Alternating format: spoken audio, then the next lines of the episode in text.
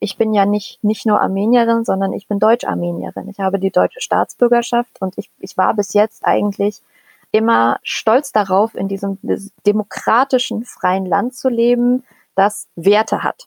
So. Und jetzt merke ich, diese Werte sind eigentlich nichts wert.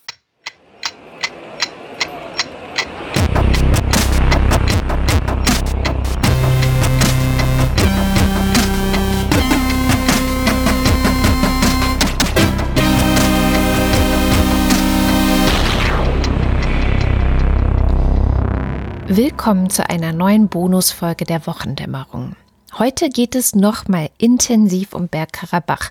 Schon in den vergangenen Sendungen haben wir ja immer mal wieder darüber gesprochen und es gab schon eine Bonusfolge mit der aserbaidschanischen Journalistin Arzuge Bulayeva. Aber diese Folge war auf Englisch und an ein paar Stellen hatte ich hinterher trotzdem noch ein paar Fragen. Deswegen ist es super, dass die deutsch-armenische Journalistin Anna Arijanjan, auf Twitter heißt sie Textautomat, sich die Zeit genommen hat, um mit mir nochmal so richtig tief in die Geschichte dieses Konflikts einzutauchen. So tief, dass wir zurückgehen bis in das Jahr 1915, 1916, also zum Genozid an den Armeniern und wir schauen darauf, warum Deutschland hier eine besondere Verantwortung zukommt. Aber natürlich steigen wir mit der aktuellen Lage ein. Es gibt ja offiziell eine Waffenruhe, vermittelt durch Russland. Und die meisten Leute haben wahrscheinlich, wenn sie das Wort Waffenruhe hören, so im Kopf, dass es sowas ähnliches sei wie Frieden. Jetzt haben wir auch in der Folge mit Asu bereits festgestellt, als Quasi-Sieger des Ganzen ist Aserbaidschan aus dem Konflikt hervorgegangen. Die Armenier ziehen sich zurück, Gleichzeitig sollten vor Ort russische Friedenstruppen sein, die dafür sorgen, dass es friedlich bleibt. Da stellt sich ja so ein bisschen die Frage, war es das jetzt? Oder wie sieht Anna die Lage dort? Hören wir mal rein. Also, ganz richtig, der äh, sogenannte Waffenstillstandsvertrag wurde zusammen mit Russland ausgehandelt. Die haben das ähm, vermittelt. Und ja, aktuell sind russische Truppen dort vor Ort. Die haben sich dort positioniert. Man geht ungefähr davon aus, dass so eine Truppenstärke von ungefähr 2000 Mann da ist, plus minus. Und die sind dort, um sozusagen die, ähm, die Sachen, die in diesem Vertrag festgehalten wurden, auch zu überwachen und zu gucken, dass zum einen es keine kämpferischen Handlungen mehr gibt, aber eben auch, dass die vereinbarten neuen Grenzen auch nicht weiter verschoben werden. Das ist sozusagen deren Aufgabe. Zu der Frage, was das jetzt, würde ich sagen, nein. Also der Inhalt dieser Waffenstillstands- oder Waffenruhevereinbarung besagt, ähm, dass diese erst einmal für fünf Jahre gilt.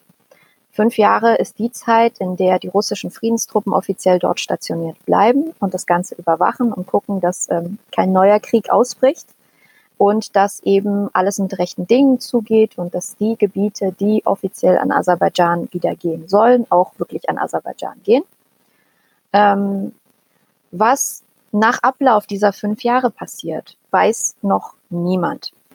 Aktuell ist es so, dass zwar ja die Waffen erstmal schweigen, also es gibt keine kämpferischen Handlungen, es gibt keine Schüsse, es, gibt keine ähm, Bomben, das ist schon mal gut, das halten wir mal fest auf der positiven Seite. Was aber trotzdem noch stattfindet, und das ist wirklich, ähm, wirklich schrecklich, sind extreme Menschenrechtsverletzungen und Kriegsverbrechen. Also aktuell wird registriert, dass ähm, vor allem aserbaidschanische Soldaten ganz massiv ähm, Verbrechen gegen die armenischen, zum einen Soldaten, zum anderen gegen die Zivilbevölkerung, die halt noch da ist, verüben. Und das ist halt auch belegt, weil die Aserbaidschaner selber das mit Videos festhalten. Sie dokumentieren das. Sie verbreiten dieses Videomaterial von Folter, von Tötungen, von Hinrichtungen, aber auch von so Demütigungen gegen die Armenier, verbreiten sie selber über ihre eigenen Kanäle. Sie nehmen das selber auf und streuen das über meistens Telegram und TikTok. Mhm. Das sind so die präferierten Kanäle, die sie nutzen. Und da kann man das finden. Das ist ähm, unfassbares Bildmaterial. Und das ist so ein bisschen auf dem Niveau, vor ungefähr fünf, sechs Jahren gab es diese Riesenwelle an, ähm, an Propagandavideos vom IS, die eben in diesen Gebieten in Syrien und im Irak diese äh, Hinrichtungen unter anderem und die Folter festgehalten haben. Wir bewegen uns ungefähr auf diesem Niveau, was den Inhalt betrifft. Also wirklich ganz, ganz grauenvoll. Mhm. Das findet gerade statt und jetzt relativ frisch, kann man sagen. Also ich bin gestern zum ersten Mal darüber gestolpert. Gibt es auch dokumentierte Kriegsverbrechen von armenischen Soldaten an Aserbaidschanern auch selber? Das ist, wenn man sich mal die Proportionen anguckt, immer noch recht wenig. Ähm, ich will da jetzt auch nicht, wer hat mehr gemacht. Ähm, also auf, auf der Schiene will ich das gar nicht machen. Jede, jede Menschenrechtsverletzung und jede Gewalt und jedes Verbrechen ist eins zu viel. Und das ist zu verachten und zu verurteilen. Das geht gar nicht.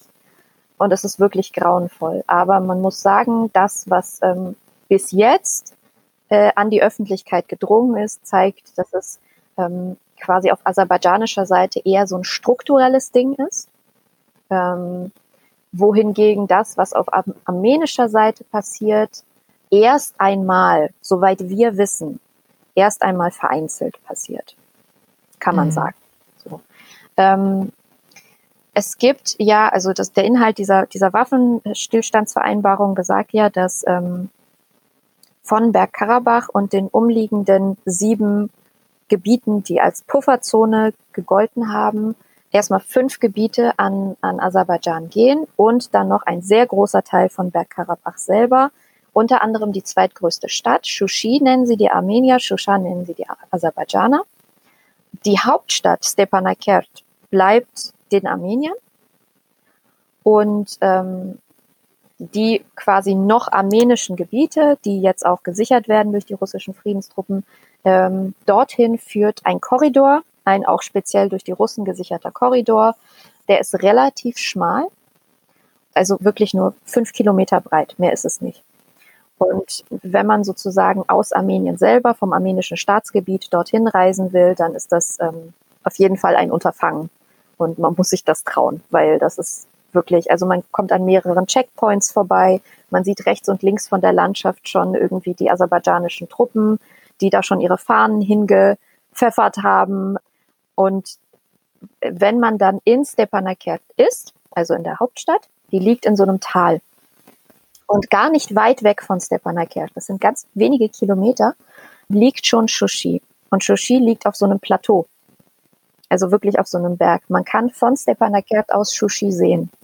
Und das ist gerade für die Armenier, die ähm, in Stepanakert leben und jetzt dorthin zurückkehren, ähm, ist das ganz besonders schmerzhaft, weil sie wirklich sehen, ah, so nah und doch so fern, wir können nicht dahin. Wir können eigentlich erstmal vorläufig für die nächsten fünf Jahre nicht dahin, wir können da keinen Fuß hinsetzen, weil A, es ist verboten, B, es wäre zu gefährlich. Mhm. Genau. Der Konflikt ist ja schon sehr alt, also mindestens 30 Jahre geht er ja.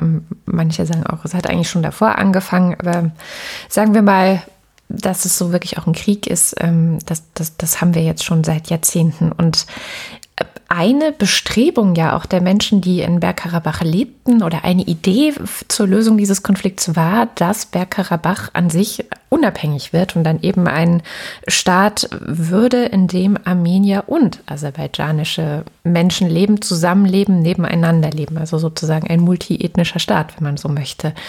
Hast du eine Erklärung, warum das gar nicht möglich war, warum das keine Option war?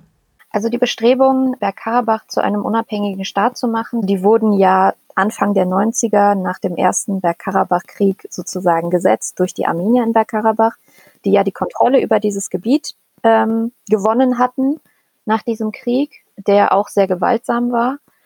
Und da haben sie ja schon sozusagen ihren Staat, also Arzach haben sie den genannt, ähm, zu einem unabhängigen Staat erklärt. Das Problem dabei war, dass ähm, dieser Staat von fast keinem Land anerkannt wird als unabhängiger Staat.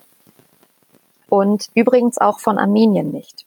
Und das hat den Grund, dass, weil Armenien selber ja zusammen mit Aserbaidschan und drei weiteren Staaten in der Minsk-Gruppe, in der sogenannten Minsk-Gruppe vom OSZE, ähm, eben diesen Status von Bergkarabach nach dem, nach dem Krieg final aushandeln sollte. Armenien ist quasi mit in dieser, in dieser Runde. Und damit Armenien eben keine, also keine Fakten schafft, un, unabgesprochen, hat sich Armenien bis jetzt immer zurückgehalten, damit Bergkarabach offiziell auf dem Papier als unabhängig zu erklären.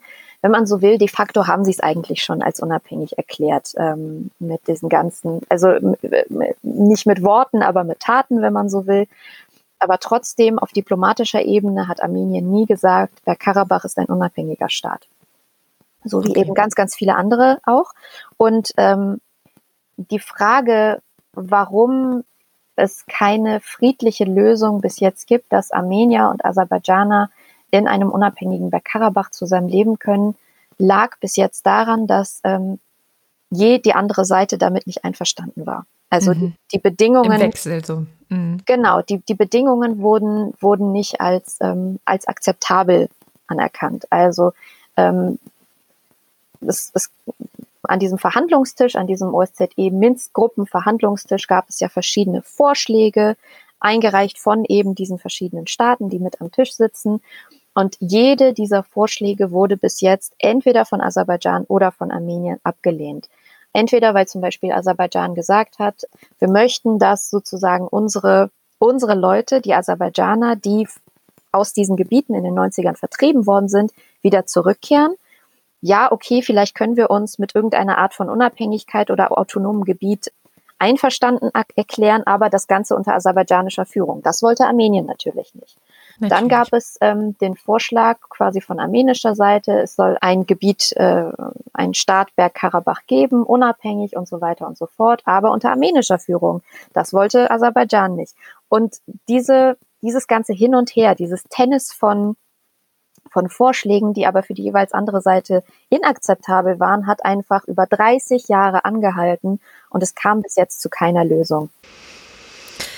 Jetzt hast du gerade schon berichtet, ich habe auch ähm, Bilder und, und Videos auch teilweise aus der Region gesehen, dass es wahnsinnig viel Gewalt gibt, Menschenrechtsverletzungen, Kriegsverbrechen, im Grunde auch Terror. Also ähm, ich habe gesehen, dass jetzt auch religiöse Stätten der Armenier ähm, dort eingerissen werden. Das heißt, ähm, von Frieden hatte ich ja auch am, am Beginn schon gesagt, kann man eigentlich nicht wirklich reden, wenn man das sieht. Die Frage ist, ähm, ja, was müsste eigentlich getan werden? Ich habe ein Interview mit dir gehört, wo du sagst, naja, eigentlich müsste Deutschland zum Beispiel sich jetzt auch mal hier mehr einmischen aus einer besonderen Verantwortung, unter anderem den Armeniern gegenüber, ähm, wo du gesagt hast, das kommt tatsächlich noch von diesem Genozid 1915, 1916. Magst du noch mal kurz erzählen, was der Genozid von damals mit der Situation von heute zu tun hat? Mhm, sehr gerne. Also 1915, ähm, also ab 1915, es zog sich ja tatsächlich leider über mehrere Jahre, fand ein Völkermord an der armenischen Minderheit des Osmanischen Reiches statt.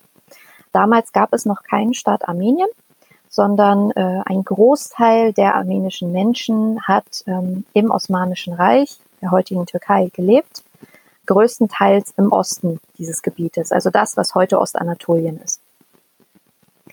Und als im Osmanischen Reich sich immer radikalere Kräfte bündelten und sich so ein bisschen diese, ähm, diese Partei der Jungtürken etablierte damals, quasi diejenigen, die mehr oder weniger so die Vorgängerorganisation dessen waren, was die heutige Türkei gegründet hat.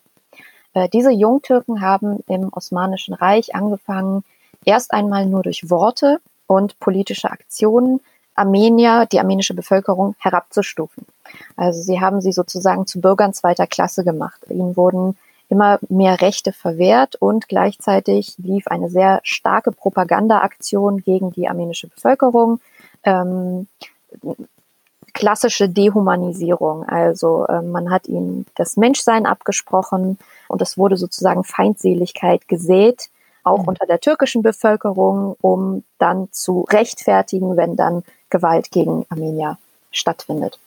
Und ähm, als dann 1914 der Erste Weltkrieg ausbrach, war ja ähm, das Osmanische Reich und dann die neu gegründete Türkei ja nachweislich äh, eine der Kriegsparteien und auch ähm, Verbündeter vom ähm, Deutschen Kaiserreich. Und ähm, da gab es eben das sehr verbreitete Narrativ, dass die armenische Minderheit sich gegen die osmanische Armee stellt und ähm, sozusagen ähm, Hochverrat begeht, weil sie sich mit den Russen verbrüdern, die ja dann der Feind waren. Ähm, und unter anderem das war sozusagen die Rechtfertigung dafür, Angriffe gegen armenische Menschen zu starten. Und das Ganze ist dann, ähm, ist dann sozusagen eskaliert 1915, als eine sehr konzertierte Aktion stattfand, indem man erst einmal die armenische intellektuelle Elite angefangen hat, ähm, zusammenzutrommeln überall im gesamten Osmanischen Reich äh, in den Stadtzentren sozusagen hat man sie ausrufen lassen und gesagt, versammelt euch bitte dort. Und dann wurden sie gesammelt abgeführt und erst einmal inhaftiert und dann zu Sammelstellen gebracht und deportiert in die syrische Wüste. Und als man mit den Intellektuellen sozusagen und mit dieser Elite und mit der ähm, mit den höchsten gesellschaftlichen Klassen, als man die fertig hatte, so ging man so nach und nach weiter nach unten in der Hierarchie. Also dann irgendwann das mittlere Bürgertum und dann auch die, die Arbeiter und die Bauern und so. Und nach und nach hat man dann sich ähm, der armenischen Bevölkerung entledigt, indem man sie auf Todesmärsche geschickt hat durch die Wüste. Es gab ähm, Erschießungen, ähm, es gab sehr, sehr viel sexualisierte Gewalt gegen Frauen, gegen Kinder. Ähm, also das waren ganz krasse Grausamkeiten, die auch gut dokumentiert sind. Mhm. Und unter anderem dokumentiert durch Deutsche, durch deutsche Vertreter.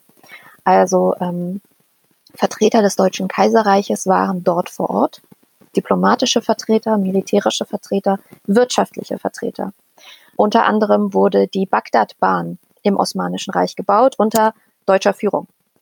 Und all diese Leute, die da waren, haben diese Verbrechen jeweils auf der einen oder anderen Seite dokumentiert. Entweder weil sie dafür waren und gesagt haben, yay, wir müssen jetzt festhalten, was hier passiert, oder weil sie zum Beispiel ähm, kirchliche Vertreter waren.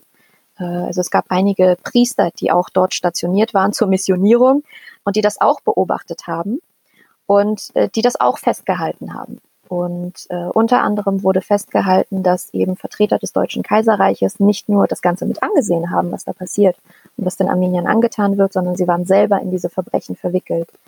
Es gibt wirklich belastende Beweise, dass zwei deutsche Generäle unmittelbar an Erschießungen ähm, teilgenommen haben. Sie haben selber Armenier, ähm, die deportiert wurden und die eben nicht in der Wüste dann gestorben sind und verhungert sind. Die haben sie zusammenschießen lassen. Ähm, sie haben diese Todesmärsche teilweise begleitet. Und die Geschichte dieser Bagdad-Bahn ist ganz besonders ähm, fatal, weil auch armenische Menschen am Bau der Bagdadbahn und am Bau dieser Infrastruktur beteiligt waren. Das heißt, erstmal schienen sie geschützt, weil sie ja zu irgendwas zunutze waren. Aber als dann die Bagdadbahn fertiggestellt war, wurden auch sie zu Opfern. Und ähm, quasi die deutsche Führung beim Bau der Bagdadbahn hat sie den Osmanen ausgeliefert. Das alles, wie gesagt, ist gut dokumentiert und ähm, 2016 hat dann der Bundestag in der sogenannten Armenien-Resolution das Ganze einmal aufgerollt und wirklich im Bundestag besprochen und gesagt, okay, wir halten fest, historisch ist das und das und das und das passiert. Und wir waren nicht nur Mitwisser, sondern wir waren auch Mittäter. Deutschland als Erbe des Kaiserreiches ist Mittäter gewesen. Und daraus resultiert, und das hat, ähm, haben alle Parteien durchweg im Bundestag auch so unterschrieben, daraus resultiert ähm, eine historische Verantwortung Deutschlands gegenüber armenischen Menschen. Also der Bundestag hat eben nicht nur gesagt, wir benennen den Völkermord als das, was er war, nämlich ein Völkermord, nicht Massaker, nicht Tötungen, nicht ähm, äh, Nebeneffekte des Ersten Weltkrieges, sondern ein Genozid. Und gleichzeitig haben sie gesagt, wir, die Deutschen, haben eine besondere Verantwortung gegenüber Armenien und armenischen Menschen und wir müssen verhindern, dass sowas in Zukunft nochmal passiert. Jetzt haben wir 2020 und wir haben die Situation, dass in Bergkarabach ähm, ein Krieg ausgebrochen ist, ein Angriffskrieg, auch das ist dokumentiert, man kann jetzt nicht mehr sagen, hm, man weiß nicht, wer angefangen hat, ein Angriffskrieg Aserbaidschans gegen die armenische Bevölkerung in Bergkarabach mit dem vorrangigen Ziel, Bergkarabach zurückzuerobern und von armenischen Menschen zu säubern. Also ethnische Säuberung. Der, die Vorstufe vom Genozid. Auch wieder mit Unterstützung durch die Türkei. Mit Unterstützung Was? durch die Türkei. Sowohl Türkei als auch Aserbaidschan leugnen den Genozid bis heute. Mhm. Ähm, und wenn man so will, zwei Staaten, die Nachfolgestaaten von Beteiligten des Genozids waren, Türkei und Deutschland, haben jetzt die Möglichkeit gehabt, ne, irgendeine Art von Verantwortung ähm, zu tragen. Die Türkei macht das bis heute nicht. Die sagt, das ist gar kein Genozid gewesen, wir haben nichts damit zu tun. Und dann blickt man auf Deutschland. Deutschland war mit beteiligt. Deutschland sagt, es gab einen Genozid und hätte jetzt sozusagen die Möglichkeit gehabt, diese Verantwortung wahrzunehmen und zu sagen, ey, Moment, Moment, wir haben euch 2016 was versprochen. Wir müssen armenisches Leben schützen. Wir müssen eingreifen. Jetzt ist aber die Krux, ähnlich wie 1915, 16. Die Türkei ist ein Bündnispartner Deutschlands. Mhm. In der NATO. In der NATO und gleichzeitig einer der größten Handelspartner. Was Rüstungsexporte angeht, vor allem auch. Unter anderem. Und auch Energiewirtschaft. Und noch eine, ein dritter Faktor, der das Ganze noch schwieriger macht. Ähm, es gibt ja diesen Flüchtlingspakt der EU mit der Türkei. Angeleiert unter anderem von Deutschland.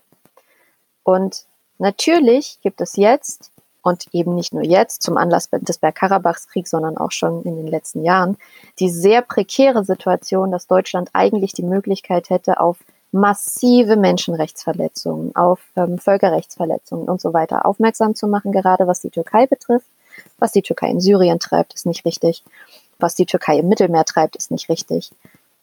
Deutschland sagt nichts, um die Türkei, das ist die die vorrangige Begründung aller Experten auf diesem Gebiet, um die Türkei nicht zu verprellen, was diesen Flüchtlingsdeal betrifft. Weil wenn dieser Flüchtlingspakt aufgehoben wird von der Türkei, und das hat die Türkei ja auch schon angekündigt, dann. Beziehungsweise im März haben wir einen kleinen Vorgeschmack bekommen. Genau. Ähm, wie das dann aussehen könnte. Die, die Türkei hat schon gesagt, wenn, wenn ihr uns verärgert sozusagen, dann, ähm, dann fluten wir Europa mit diesen Flüchtlingen. Und ja, das ist grausam, weil vor allen Dingen auch jetzt auf der Ebene auch wieder diese armen Flüchtlinge, die seit Jahren dort ausharren müssen, auch wieder sozusagen als Währung, als ähm, politisches und diplomatisches Kapital herhalten müssen und gar nicht als Menschenleben.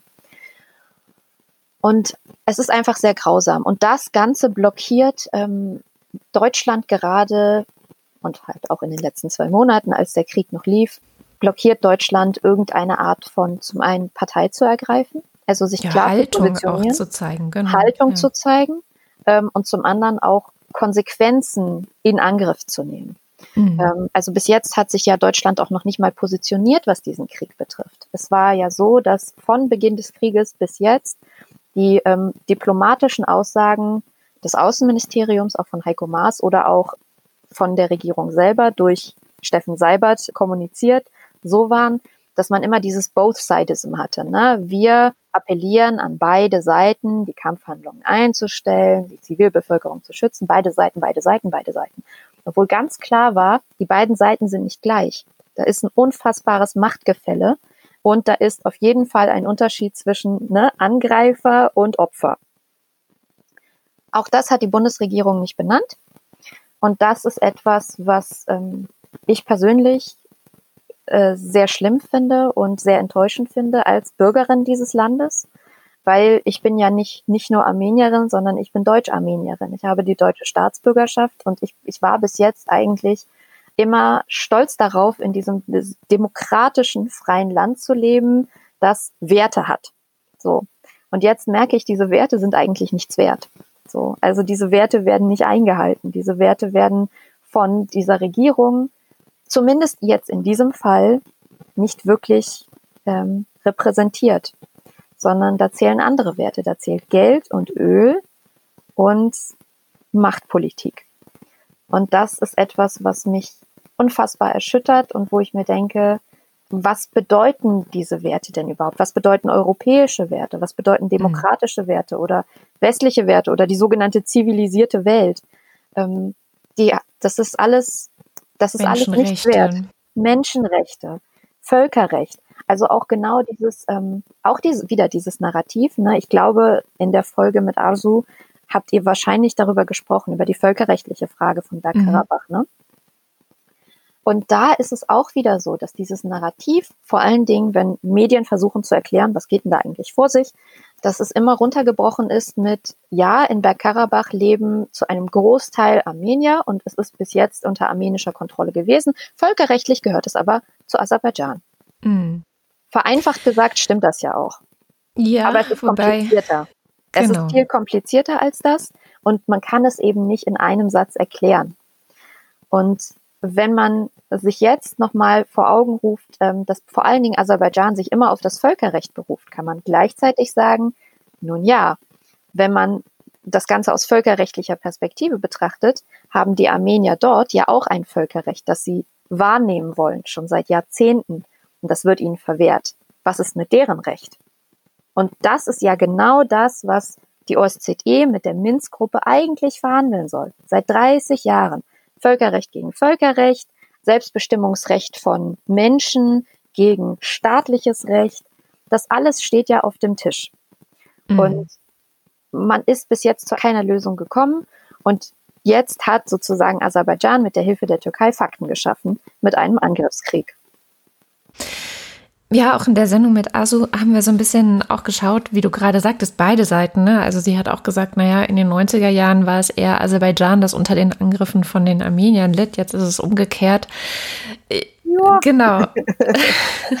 es ist halt letztendlich ein Krieg. Ähm, und zum Krieg, egal wie er jetzt ausgegangen ist, gehört ja eigentlich auch immer Aufarbeitung. Das ist tatsächlich was, was ich jetzt auch im Nachgang nochmal so denke mm, einerseits klar möchte man Hauptsache Frieden und dass es eben nicht zu Gewalt kommt, dass es nicht zu Menschenrechtsverbrechen kommt, dass so eine bestimmte Ordnung geschaffen wird, ob das jetzt durch russische Friedenstruppen ist oder dann vielleicht doch nochmal die UN es schafft, sich da einzumischen, was ich nicht glaube, aber gut. Ähm, was ist mit Aufarbeitung? Müsste nicht auch damit eben genau diese ähm, Nichtlösbarkeit ähm, in Angriff genommen werden kann? Und man miteinander reden kann, müsste da nicht erst nochmal aufgearbeitet werden, was ist bisher passiert und eben auch Gräuel und Kriegsverbrechen auf den Tisch kommen und Verantwortung dafür übernommen werden? Definitiv. Also Frieden ohne Aufarbeitung ist meiner Ansicht nach überhaupt nicht möglich, weil das ist dann kein Frieden. Das ist ein, eine, ein aufgezwungenes, ihr müsst euch jetzt vertragen von außen. Unter der Oberfläche wird aber die gegenseitige Abneigung und ähm, das Nachtragen genau dieser Verbrechen und Gräueltaten wird weiter schwelen und der Hass wird zunehmen. Einfach weil das nicht auf den Tisch gekommen ist, weil man nicht darüber geredet hat, weil man nichts aufgearbeitet hat und dann natürlich, es gibt Verbrechen, die also die sind nicht entschuldbar. Und die, man kann auch zum Beispiel von den jetzigen Opfern dieses Krieges, von Menschen, die unmittelbar Söhne und Töchter und Mütter und Väter verloren haben, man kann von ihnen nicht verlangen, dass sie das jetzt verzeihen und sagen, komm, ich äh, reich dir die Hand, es ist alles wieder gut. Von diesen Menschen kann man das überhaupt nicht erwarten. Man kann es aber von Regierungen erwarten und von ähm, Menschen, die speziell dazu abgestellt worden sind, von Menschen, die an genau solchen Verhandlungen teilnehmen müssen. Die werden sich damit in der eigenen Bevölkerung keine Freunde machen. Das ist ganz klar. Also wenn ich jetzt zum Beispiel mir vorstelle, ich bin ähm, Vertreterin Armeniens und sitze bei diesen, bei diesen Verhandlungen, wo eben auch aufgearbeitet wird und muss dann natürlich auch zur Sprache bringen, was es eben auch in den 90ern für Gräueltaten gab, ähm, dann wird wahrscheinlich die armenische Bevölkerung mich auch für eine Verräterin halten, weil sie sagt, du verrätst und verkaufst uns. Aber ähm, das, da muss man durch, da muss, müssen beide Seiten durch. Und es ist so, dass es in den 90ern unfassbare Gräueltaten gegeben hat und auf beiden Seiten. Und ich möchte jetzt nicht das eine Leid gegen das andere ausspielen, weil man, es ist tatsächlich auch sowohl durch Todeszahlen und auch durch Zahlen der Vertriebenen relativ gut belegt, dass ja, damals hat in den 90ern Armenien den Krieg gewonnen sozusagen, weil sie eben dieses Gebiet erobert haben und unter ihre Kontrolle gebracht haben. Aber es gab auch auf armenischer Seite unfassbar viel Leid. Auch dort gab es Vertreibung, weil eben auch aus Aserbaidschan die Armenier vertrieben wurden. In Aserbaidschan leben fast keine Armenier mehr. Und das alles kommt zusammen und auch das muss aufgearbeitet werden. Ähm, es muss von beiden Seiten anerkannt werden. Wir haben Menschen vertrieben, wir haben Menschen getötet, wir haben ähm, äh, Völkerrechts- und Menschenrechtsverletzungen begangen und wir müssen darüber reden. Wir müssen auch irgendeine Art von Entschädigung bieten. Auch das muss sein. Also es gibt ja immer noch in Aserbaidschan Menschen, die noch, also die in den 90ern ja vertrieben wurden aus Bergkarabach und die leben in Aserbaidschan teilweise immer noch unter sehr prekären Bedingungen. Die haben nur so vorläufige Wohnungen oder, oder Häuser bekommen. Das sind ganz, ganz schlimme Bedingungen, unter denen sie hausen. Und auch das ist Absicht, weil ähm, die aserbaidschanische Regierung seit 30 Jahren ähm, die sozusagen an der, an der kurzen Leine hält und sagt, ja, ja, warum, warum ähm, müsst ihr jetzt hier Wurzeln schlagen? Ihr werdet doch eh bald wieder zurückkehren können. Mhm. Und diese Menschen, denen wird seit 30 Jahren Hoffnung gemacht, dass sie zurückkehren können. Und auch darüber muss halt geredet werden. Ähm, die Geflüchteten damals aus Aserbaidschan auf armenischer Seite, ähm, die sind nicht so ein festes politisches Kapital geworden, weil die eben nicht alle auf einem Haufen sich in Armenien versammelt haben, so wie eben die Geflüchteten in Aserbaidschan jetzt, sondern die haben sich mehr oder weniger verteilt auf der ganzen Welt. Ähm, viele sind zum Beispiel nach Russland gegangen, viele sind nach Amerika ausgewandert und so weiter. Also die, die haben sich verstreut und sind nicht mehr so ein, waren ganz schnell nicht mehr ein Gesprächsthema. Aber nur ein Beispiel, der, oh Gott, der ehemalige Schachweltmeister. Kasparov? Oh Kasparov, Gary Kasparov. Gary Kasparov ist einer der Flüchtlinge aus Baku.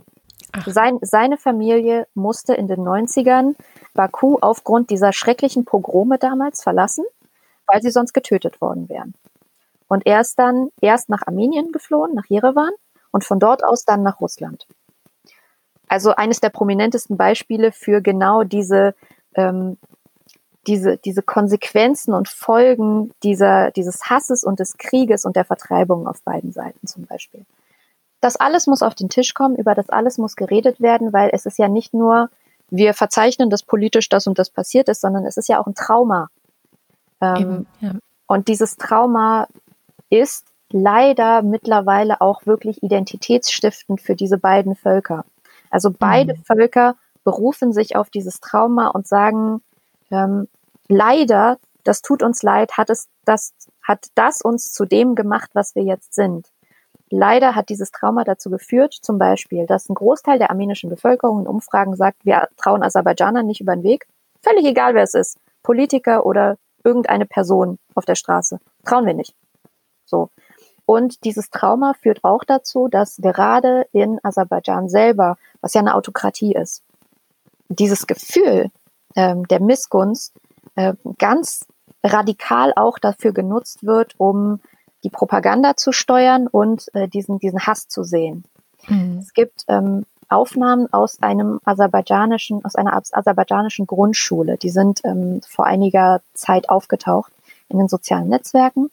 Ähm, ich glaube, ursprünglich war das mal ein Fernsehbeitrag im aserbaidschanischen Fernsehen.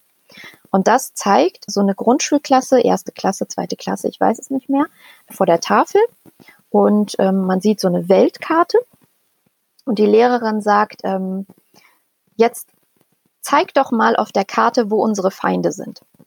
Also auch das Vokabular, ne, unsere Feinde. Und alle zeigen auf Armenien. Mhm. Und dann fordert die Lehrerin auf, wiederholt doch mal, wer sind unsere Feinde? Die Armenier. Also das ist, das, das wird wirklich von klein auf eingeimpft. Ähm, und die Menschen können sich nicht dagegen wehren, weil sie sind ja nur davon umgeben. Und wenn du von klein auf mit diesem Wissen gefüttert wirst und mit diesem mit diesem Gefühl, mit diesem Hass, basierend auf diesem sehr echten Trauma, dann kommt es eben auch zu solchen Menschenrechtsverletzungen und Verbrechen, wie wir sie jetzt gerade in Bergkarabach sehen, weil das ist alles gerechtfertigt dadurch. Wenn wann immer du ähm, zum Beispiel in sozialen Netzwerken auf genau solche diese Videos aufmerksam machst, ne, diese diese Folter- und Hinrichtungsvideos, hast du innerhalb kürzester Zeit aserbaidschanische Accounts unter deinem Tweet oder unter deinem Post, die sagen, naja, aber das ist doch, das ist doch nur fair, wenn man sich ansieht, was die Armenier damals mit uns in Khojali gemacht haben. Wie willst du denn darauf reagieren? Aber das ist das, was, was sozusagen die Menschen dort von klein auf aufnehmen müssen. Wir müssen uns rächen für die Verbrechen, die an uns begangen wurden. Und das, das sozusagen aus den Köpfen wieder rauszukriegen, das ist wirklich die schwerste aller Aufgaben, weil politisch kann man sehr viel aufarbeiten menschlich das aus den Köpfen zu bekommen, das ist unfassbar schwierig. Und das, es braucht wahrscheinlich mehrere Generationen, bis das überhaupt passiert. Und vor allen Dingen, das ist, glaube ich, das mit das Unmöglichste aktuell, so wie ich das sehe.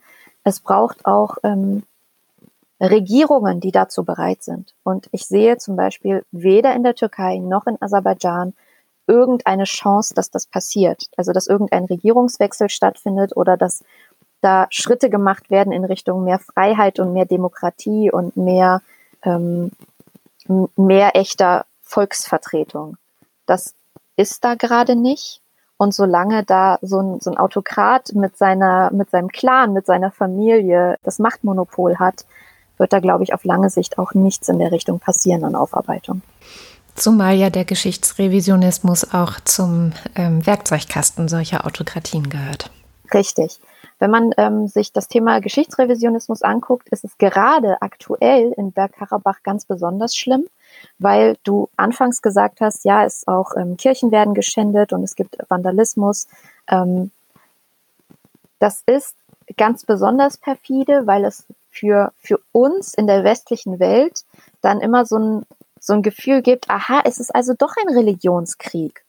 Ne?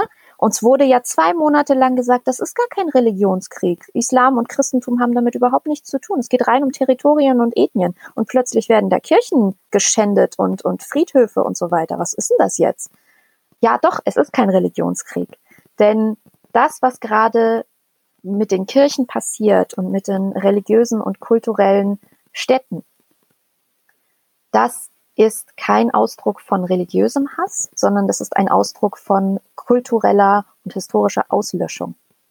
Man möchte in den jetzt wieder zurückeroberten Gebieten jegliche Spuren armenischen Lebens, armenischer Kultur und armenischen Glaubens vernichten oder umschreiben.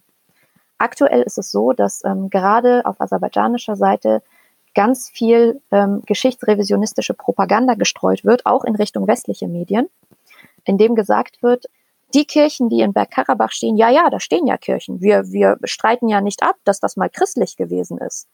Aber das sind keine armenischen Kirchen. Armenier haben damit nichts zu tun. Das sind Kirchen von kaukasischen Albaniern. Mhm. Das ist ja nicht komplett, komplett, ähm, also die haben sich das nicht aus den Fingern gesogen. Kaukasische Albanier hat es ja ge gegeben damals. In der Antike und irgendwann bis ins Mittelalter hinein. Aber wer ähm, es zuletzt genutzt hat, waren sicherlich nicht kaukasische Albanier. Ja, wer es zuletzt genutzt hat und vor allen Dingen wer es erbaut hat, weil ähm, mhm. du hast halt einfach Inschriften und die ganze architektonische Bauweise, die ist halt nachweislich armenisch. Und es ist ja so, dass dieses Gebiet, was jetzt Bergkarabach ist, einfach seit der Antike bis ins Mittelalter äh, immer mal wieder abwechselnd unter der Herrschaft von Armenien stand und kaukasischem Albanien. So, Albania mit IA hießen die damals. Das war ein Staat, der auf dem Gebiet des jetzigen Aserbaidschans lag. Die sehen sich quasi in der Tradition von diesen kaukasischen Albaniern. Mhm. Und ähm, irgendwann, als dann dieses ganze Gebiet der Kaukasus mehr oder weniger christianisiert wurde, also Armenien, Georgien und das kaukasische Albanien, haben Armenier angefangen, dort auf diesem Gebiet Kirchen zu errichten. Kaukasische Albanier auch. Die wurden aber relativ schnell zerstört, weil das kaukasische Albanien äh, von Ottomanen und von Persern überrannt wurde. Die wurden einmal komplett plattgewalzt und die Vertreter der Bevölkerung sozusagen, die noch da waren, die haben sich dann mit den anderen Völkern vermischt und wurden dann islamisiert. Mhm. Und das ist, also da fängt der Geschichtsrevisionismus der aserbaidschanischen Regierung schon an, dass die sagen, wir sind die Nachkommen der kaukasischen Albanier und eigentlich sind das unsere Kirchen, nicht eure. Ah, ja. Mhm. Und ähm, jetzt geht es einfach damit weiter. Also, dass sie jegliche Kirche, die irgendwie vom, vom vierten bis neunten Jahrhundert auf, auf das vierte bis neunte Jahrhundert datiert werden kann in diesem Gebiet, sagen sie, das ist kaukasisch-albanisch, nicht armenisch. Und alles, was danach kommt, ähm, weil nach dem neunten Jahrhundert gab es keine Spur mehr von kaukasischen Albaniern. Alles, was danach errichtet wurde, das wird zerstört. So, also es ist ein sehr selektives Vorgehen. Ähm, und dieses, also man müsste sich dann ja denken, aber jeder vernünftige Mensch, der, der wird sich ja wohl denken, das ist doch alles erstunken und erlogen. Wer hört denn, wer hört dann auf diesen Geschichtsrevisionismus? Ja, gut. Aber das, das äh also okay, dass, dass die aserbaidschanische Bevölkerung daran glaubt, weil sie eben keine anderen Informationen offiziell bekommen, ist, ist eine Sache. Aber zum Beispiel, das jüngste Beispiel dafür, wie sich dieser Geschichtsrevisionismus auch auf sehr mächtige Institutionen erweitert, international, ist Google. Mhm. Ähm, es wurde letzten Monat beobachtet, dass es ja dieses Google Arts and Culture Project gibt. Das ist ja ähm, dieses kleine Projekt von Google, die kulturelle, historische und religiöse und künstlerische Stätten und ähm, Heiligtümer und was auch immer, also auch ganz viel Kunstgeschichte, sozusagen einmal digitalisieren und in so einem, in so einer Datenbank sammeln, um sie eben überall auf der ganzen Welt für alle, die Internet haben, verfügbar zu machen. Es ist ein sehr hehres Ziel und ich mag das Google Arts and Culture Project sehr, weil die haben auch eine App. Man kann irgendwie quasi damit irgendwas fotografieren, irgendein Kunstwerk und der spuckt alle Infos darüber aus. Also es ist wirklich toll. Aber dieses Google Arts and Culture Project hat im letzten Monat, ist im letzten Monat dadurch aufgefallen, dass ähm, unter den Einträgen zu genau diesen armenischen Kirchen aus Bergkarabach nicht armenisch stand, sondern kaukasisch-albanisch. Und das mhm. war der Einfluss der, der aserbaidschanischen ähm, geschichtsrevisionistischen Lobby, wenn man so will. Ähm, und krass, ja. das, das war wirklich krass, weil ich meine, Millionen bis Milliarden von Menschen haben ja Zugriff darauf und können ja. sich das angucken. Ähm, das, und wird, das wird dann Realität quasi. Das wird Re ne? Realität. Da, da, schafft man Fakten, wo keine Fakten sind. Mhm, und krass. erst massiver Protest und massiver Widerstand von armenischen Aktivistinnen hat dazu geführt, dass Google diese Einträge geändert hat. Wäre dieser Protest nicht gewesen, würde da jetzt immer noch stehen, dass ähm, die armenische Kirche von Gregor, dem Erleuchter aus dem vierten Jahrhundert in Shushi, kaukasisch-albanisch ist. Also das ist, das ist wirklich krass und das ist wirklich auch nur, also das ist nur ein Beispiel von vielen. Mhm. Und es ist so ein bisschen so, als würden armenische Menschen die ganze Zeit gegen Windmühlen rennen. Also kaum ist das Feuer auf, auf einer Seite gelöscht und man hat irgendwie so ein bisschen für ähm, Klärung der Verhältnisse gesorgt und ähm, aufgeklärt und mit Fakten ne, die Leute konfrontiert, taucht plötzlich ein Feuer auf der anderen Seite auf und dann muss man dahin und das da löschen. Und es ist wirklich, wirklich krass. Und gleichzeitig, ne, es ist wirklich ein, ein, Kampf. Ich mag dieses militaristische Vokabular eigentlich nicht, ne? aber es ist wirklich ein Kampf auf mehreren Ebenen, weil du hast zum einen diesen Propagandakrieg. Es ist ja wirklich. Mm, die Wahrheit stirbt im Krieg zuerst. Die Wahrheit stirbt im Krieg zuerst und man ist wirklich hinterher, den Leuten klarzumachen, was jetzt eigentlich Fakt ist und was Fiktion. Mm. Ähm, und es ist ja auch noch, der echte Krieg ist ja jetzt zum Glück mehr oder weniger vorbei, aber es gibt jetzt auch noch diese, diesen Kampf um Anerkennung der Kriegsverbrechen, weil kein, also keine internationale Gemeinschaft hat bis jetzt wirklich anerkannt, dass es diese Kriegsverbrechen gibt und dass es Konsequenzen daraus geben muss. Und in Armenien selber ist ja auch nochmal innenpolitisches Chaos jetzt ausgebrochen. Ja. Ähm, also ja im Nachgang des, des, des Waffenstillstandsvertrages ähm, ist ein Teil der armenischen Bevölkerung komplett auf die Barrikaden gegangen und protestiert jetzt seit Wochen gegen die armenische Regierung und sagt, was habt ihr uns angetan? Ihr habt uns verraten und verkauft.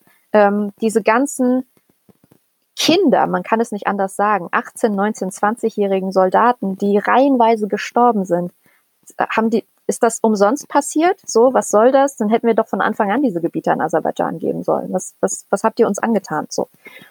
Ähm, dieser Protest wird geleitet von Parteien, die jetzt in der Opposition sind, früher aber in Armenien an der Macht waren. Mhm. Und die nutzen gerade diese Stimmung, diese sehr echte Stimmung, ne? Und wir reden wieder von, von echtem Trauma, aber Klar. dem politischen Kalkül. Ähm, die nutzen dieses echte Trauma für ihr politisches Kalkül aus, um eben die Regierung zu stürzen und wieder an die Macht zu kommen. Die das ist, sind selber 2018, ne, war die genau. Samtene Revolution. Genau, 2018 war die Samtene Revolution. Da hat ähm, wirklich ein Großteil der armenischen Bevölkerung in sehr, sehr vielen friedlichen Protesten und Demonstrationen den Rücktritt des damaligen, der damaligen Regierung gefordert, vor allen Dingen des äh, Ministerpräsidenten Serge Sargsyan, der, ähm, wie auch viele seiner Vorgänge zuvor, ein extrem korrupter, oligarchenfreundlicher Mann ist. Ähm, und, und Nationalist schon auch, oder? Also Nationalist, ja, auf jeden Fall. Also relativ stramm.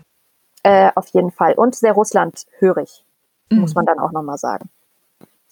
Und ähm, irgendwann hatten die Armenier einfach die Schnauze voll davon, weil sie über Jahrzehnte genau immer wieder dasselbe Spiel unter verschiedenen Machthabern gesehen haben. Ne? Also Korruption und, und Vetternwirtschaft und wir, wir wollen das alles nicht mehr. Wir, wir möchten mehr Demokratie, wir möchten mehr Mitspracherecht, wir möchten eine Öffnung unseres Landes auch Richtung Westen und wir möchten, dass diese junge, sehr progressive Bewegung endlich mal erhört wird.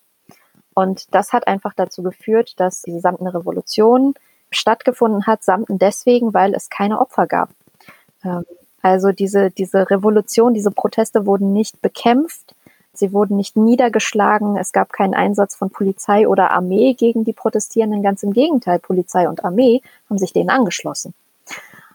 Und diese samtene Revolution 2018 hat eben den jetzigen Premierminister ähm, Pashinyan, Nicole Pashinyan, ähm, an die Macht gebracht, der eben der Führer dieser Revolution war. Mhm.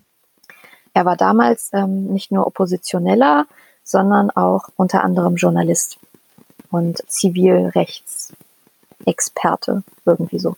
Ähm, und der wurde wirklich, kann man sagen, vom Volk ins Amt gehoben mhm. Und hat dann aus dieser Verantwortung heraus auch als erstes gesagt, okay, was ich jetzt als erstes bekämpfen will, ist die Korruption. Das hat er sehr gut gemacht. Also innenpolitisch hat er sehr, sehr viel richtig gemacht. Ähm, er ist gegen die Korruption vorgegangen. Er hat ähm, der Presse viel, viel mehr Freiheiten gewährt, als sie jemals im modernen Armenien hatte.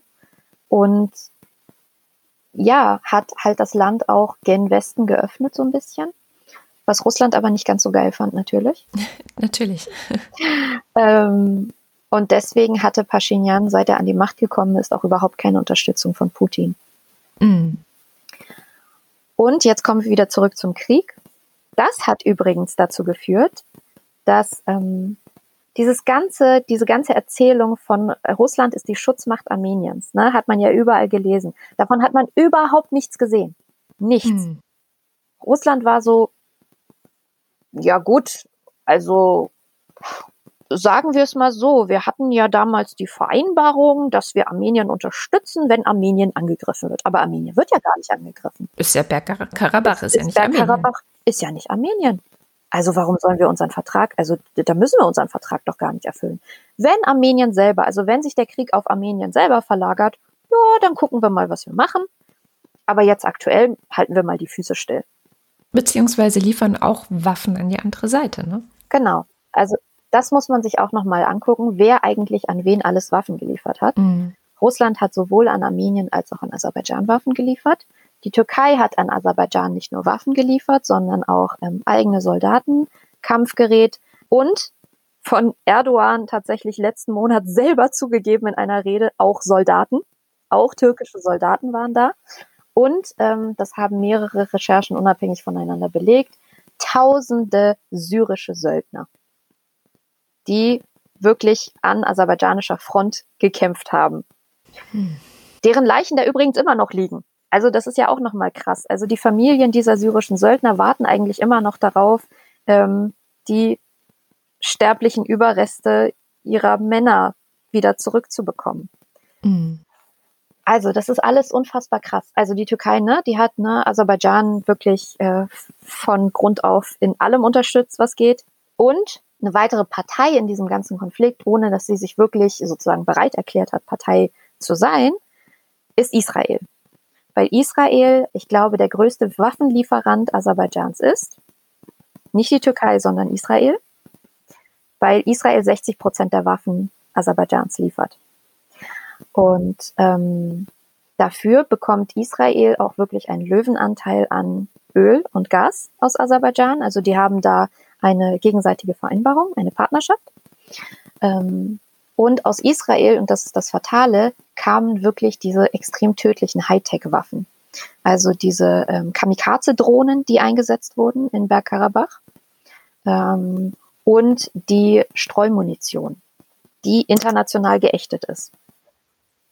Die kamen nachweislich aus Israel. Und äh, ja, die haben eigentlich mehr oder weniger dazu geführt, dass das Aserbaidschan den Krieg für sich entschieden hat, weil mit diesen High-End-Waffen kannst du nicht gegen ein paar Panzer und ein paar ehemalig sowjetische Fluggeräte ankommen. Das geht nicht. Und ja. ja. aber ich habe dich schon richtig verstanden, dass in Armenien jetzt zusätzlich auch noch droht, dass quasi die samtene Revolution von 2018 zurückgedreht wird und dann ja. wieder die Nationalisten an die Macht kommen und Genau, das Land ist gespalten, also wirklich massiv gespalten. Es gibt diejenigen, die Pashinyan immer noch in Schutz nehmen und sagen, ähm, Leute, haltet doch mal die Füße still.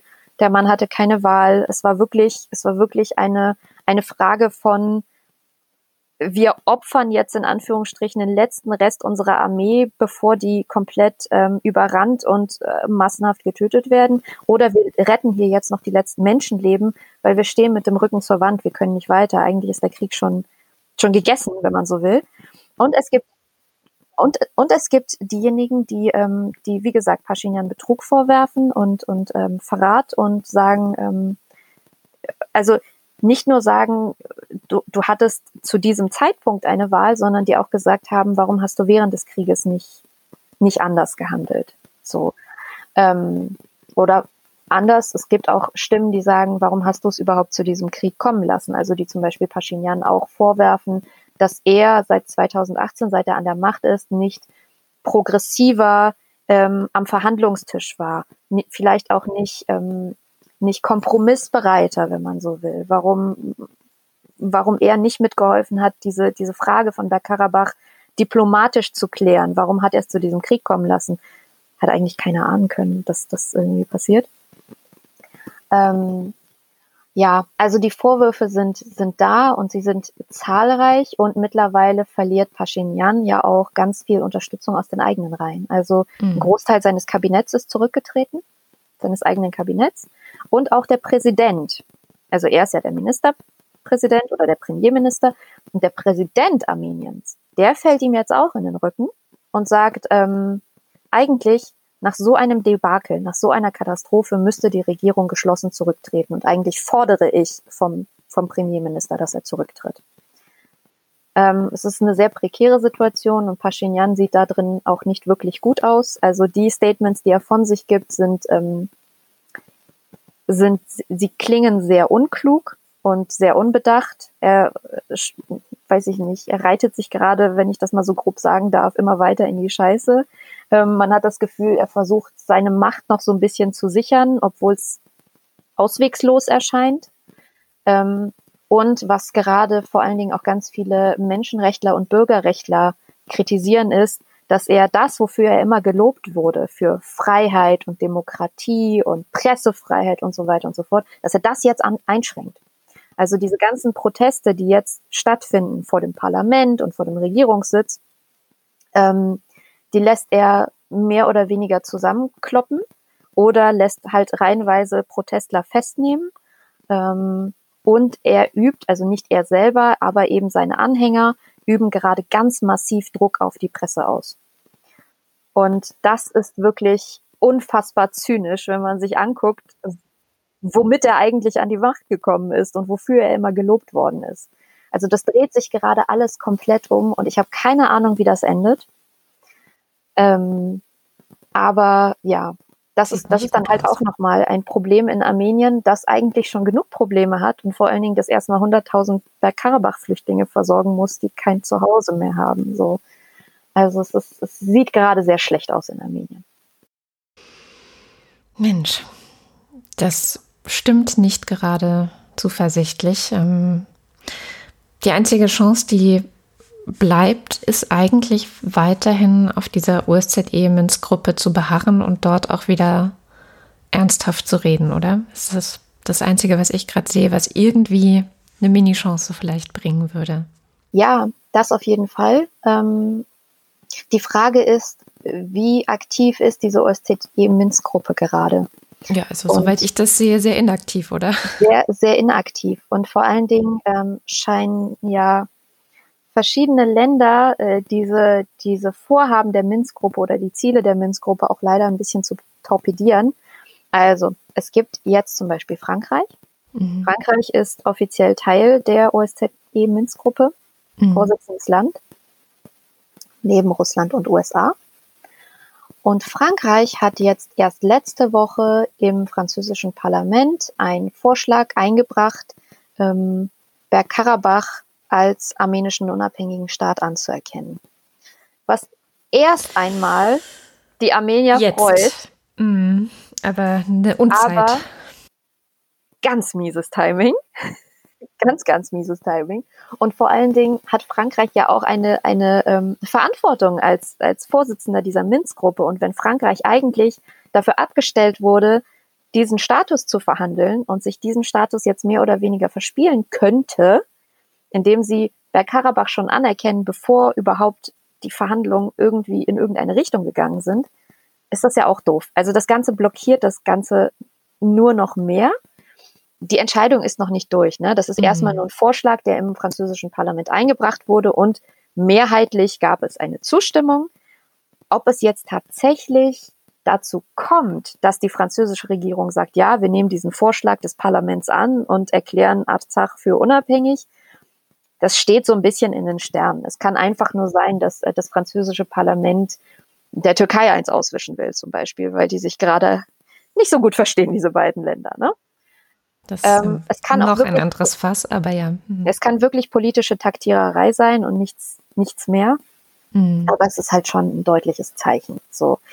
Und das Ganze sehen internationale Beobachter natürlich sehr, sehr kritisch und mit sehr viel Sorge. Und jetzt ist einfach die Frage, ist die OSZE-Minzgruppe überhaupt die richtige, ähm, die richtige Gruppierung, die richtige Organisation, um das zu klären? Oder muss man vielleicht irgendeine andere Organisation ins Leben rufen, um diese Verhandlungen zu führen?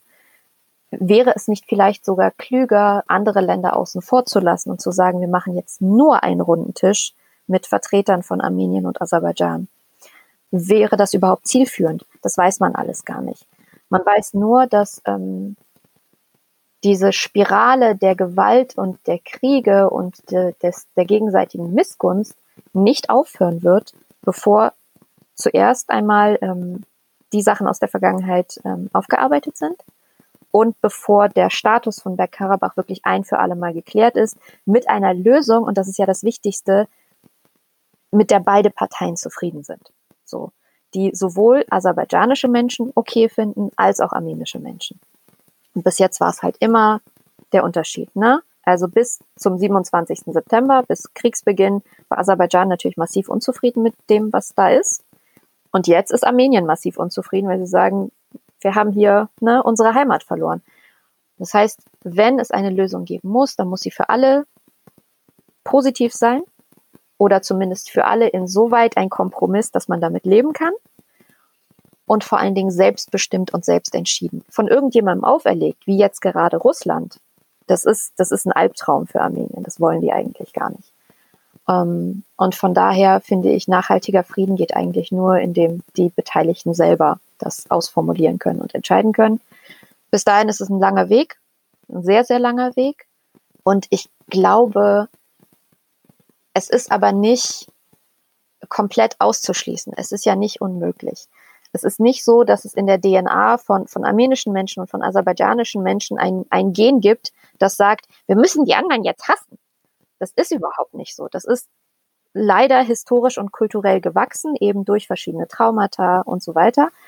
Aber es ist nichts, was sich nicht lösen lässt. Und wie es geht, zeigt zum Beispiel, ich weiß nicht, ob, ähm, ob du schon davon gehört hast, wie es geht, zeigt zum Beispiel ein Dorf in Georgien. In Georgien, dem Nachbarland von sowohl Aserbaidschan als auch Armenien, ähm, gibt es ein Dorf, in dem armenische Menschen, ethnische armenische Menschen und aserbaidschanische Menschen friedlich miteinander leben als Dorfgemeinschaft. Das, das Dorf besteht ungefähr aus 50-50 Armeniern und Aserbaidschanern.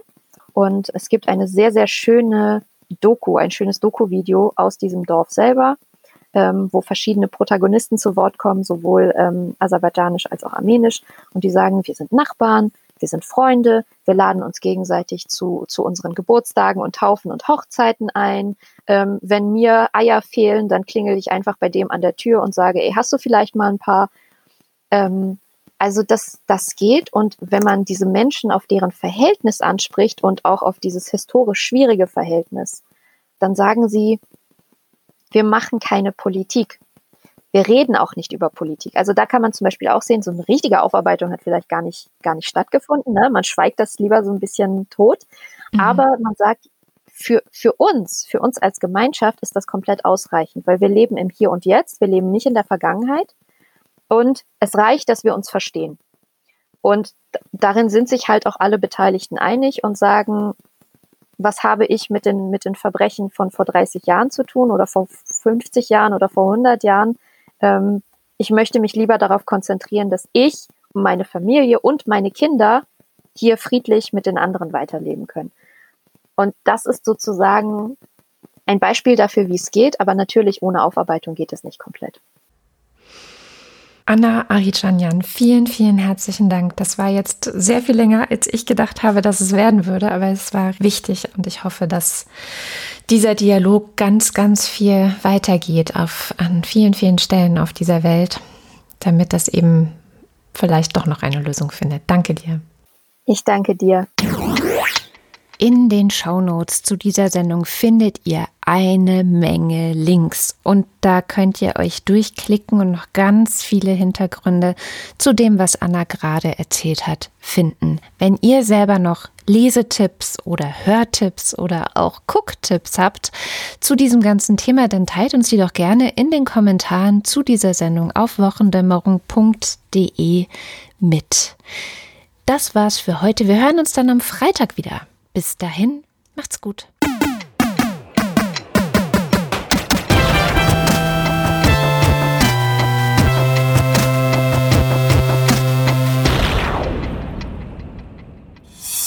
Eine Produktion von Haus 1.